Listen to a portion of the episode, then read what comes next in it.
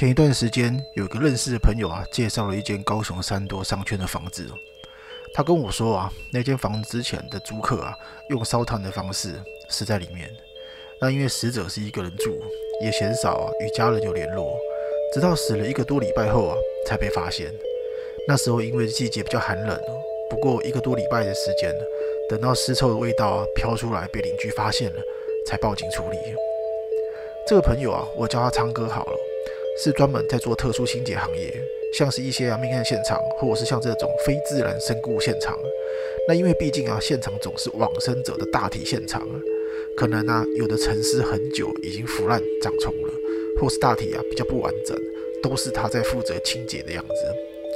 有一天啊，昌哥打电话来跟我说，高雄有个案子，本来啊是他要去做清洁，后来屋主啊说还是卖卖好了，想说有空啊请我去现场看一下。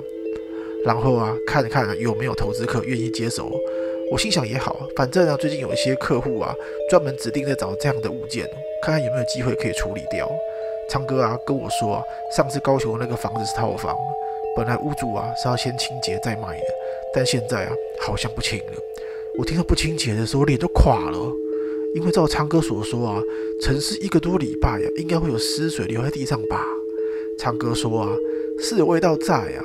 那屋主啊，之前有说啊，开窗户啊，然后又开了电风扇通风啊，应该有散一点。你要不要先过来看一下地址啊？给你，然后顺便啊，问问看有没有客户要买的。那我就问昌哥说啊，那那湿水的部分呢？昌哥讲哦，家属啊有来清洁一下，就是拿着拖把大概这样拖一下。那听完昌哥讲完这个房子情况啊，我突然想到，就大致了解了房屋的情况后啊，我就跟昌哥约了一个时间过去看屋。那因为地点在高雄啊，长途开车有点远我就硬拉了我的同事，一个资深的老中介，我都叫他阿明杰。虽然啊，他一开始是千百个不愿意，那在我利诱之下，总算啊答应是跟着走。不过啊，只负责回程啊，怕我太累，帮我开车而已。那因为阿明姐啊，本身对一些比较不好的磁场跟东西很敏感，而这也就是为什么我拉着他来的理由，因为我并没有告诉他说，就是我为什么要找他来。到了当天呢，我跟昌哥约在大楼楼下见面哦。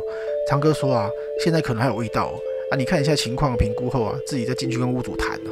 那就这样啊，昌哥在楼下跟警卫大哥打声了招呼，拿了钥匙就上去了。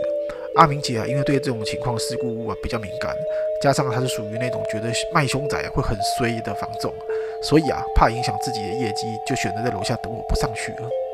那我上楼后一开电梯门口啊，我就闻到很臭的味道。第一个反应啊，就是觉得是臭味。我开口就跟昌哥讲：“我天哪，怎么蔓延到电梯来了？”昌哥说：“啊，就是我们出电梯的第一间就是啦，所以味道就比较重一点啊。”然后到了房子门口啊，外层有个纱窗哦，跟铁窗，那内门开着可以看见里面有电风扇在运转。想说啊，保持通风啊，把房间的味道给吹散掉。不过感觉没有用，反正是把尸臭味啊给全吹出来了。那昌哥啊，就是事发到现在多久了？哦，那他说大约一个月，我想说啊，一个月了，那怎么味道还那么重啊？而且开了电扇哎，然后又开窗开门，想说也应该散差不多了吧？这味道反而是更重，那之前不就更臭吗？在房间里面啊，只剩下我跟昌哥两个人，在这种压迫感，像是有多一个人站在你身边的感觉，一下站你右边，一下又往左边站，就像是有人啊一直看着你，带来一个很不舒服的感觉。我心里面第一感觉就是啊，嗯，人还在。因为啊，那强大的压迫感让我感觉开始想吐，有点头晕。我很肯定啊，这不是因为尸臭味的味道所引起的，而是真的这房子的人啊还没有走，而且这感觉啊似乎是死的时候还有很大的不甘心和遗憾。那人还在啊，我小声的说。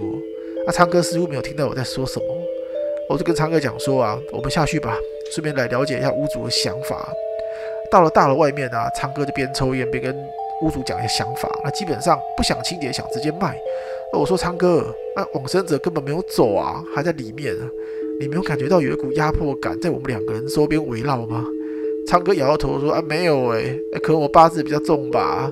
啊，因为我目前呢做这一行啊，也没有跟我说遇到什么特殊的事件啊，而且法师跟师傅都跟我说命格八字够硬啊，那做这一行很适合。那拜别过昌哥后啊，我往方车子的方向走去。我请阿明姐帮我看车，也许是我待在那个房子现场太久的关系。上车后啊，阿明姐闻到我身上的臭味，立马就冲下车到旁边去吐。只听她一直在靠背讲说好臭，臭死了。我只好啊，赶紧把车上的香水啊喷一下自己，然后把车窗都打开。沿途开车啊，阿明姐一直不敢的大口呼吸，生怕再吐出来。因为进去过凶宅啊，我会去庙宇拜一下。最重要是因为房子里面的人啊还在，我怕他会跟我回家。因为开车的路上啊，一直都觉得后座有人。到了奇经啊，先去庙庙拜拜。那第一件事情就是先告诉神明说我去了什么地方，请房子里面的人啊不要跟我回家，因为我什么忙都帮不上，所以别跟我。不过啊，可能是因为身上那个时候沾上了尸臭味啊，让阿明姐没什么胃口吃饭。在回家的路上啊，不知道为什么有一种感觉，就是后座好像有人。我也下意识一直看后照镜，可是我看后照镜啊，不是看后方有没有车，而是一直啊看后座的位置上，因为总觉得啊有人在。在这个感觉啊，不只是只有我有。阿明姐告诉我的时候啊，才知道她也有这样的感觉。开车的途中啊，有时候踩了一下刹车，那车上啊就会突然有一股尸臭味啊飘出来。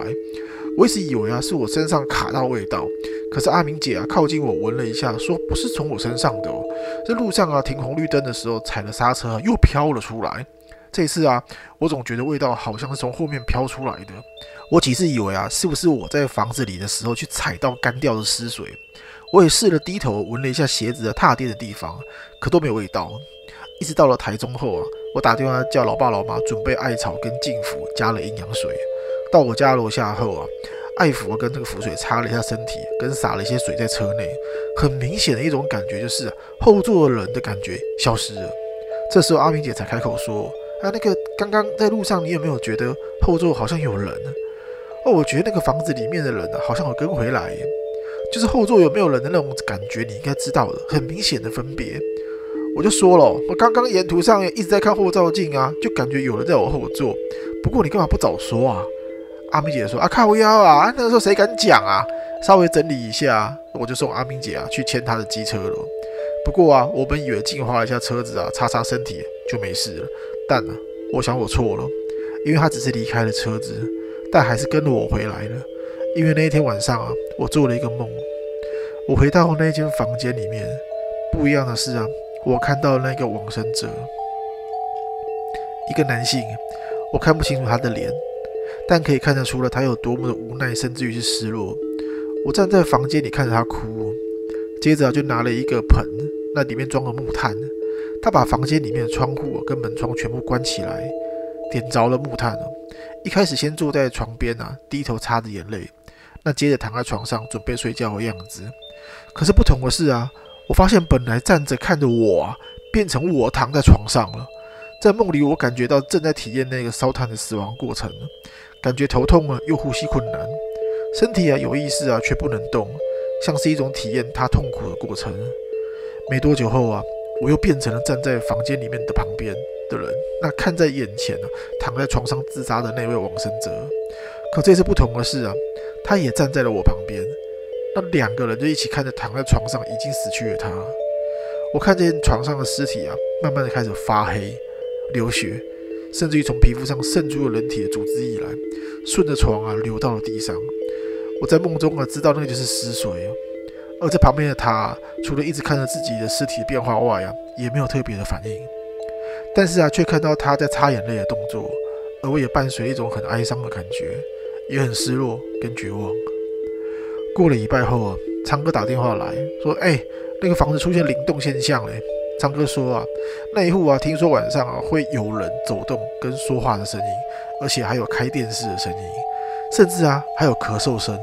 可是重点来了，那一户啊没有人住，而且对面是空的。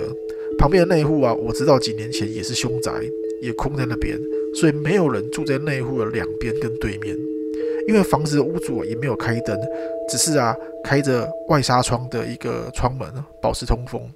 可是啊，有人就从纱窗的窗外啊看到电视打开后啊又关掉了，又有人呢走路的声音。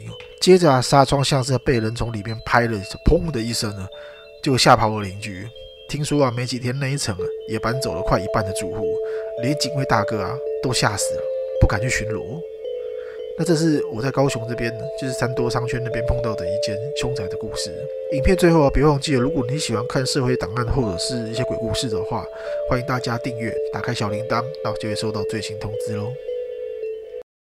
如果有想要听什么鬼故事，记得下方留言告诉我，也别忘记了按下喜欢、订阅，然后打开小铃铛，随时收到我们最新通知喽。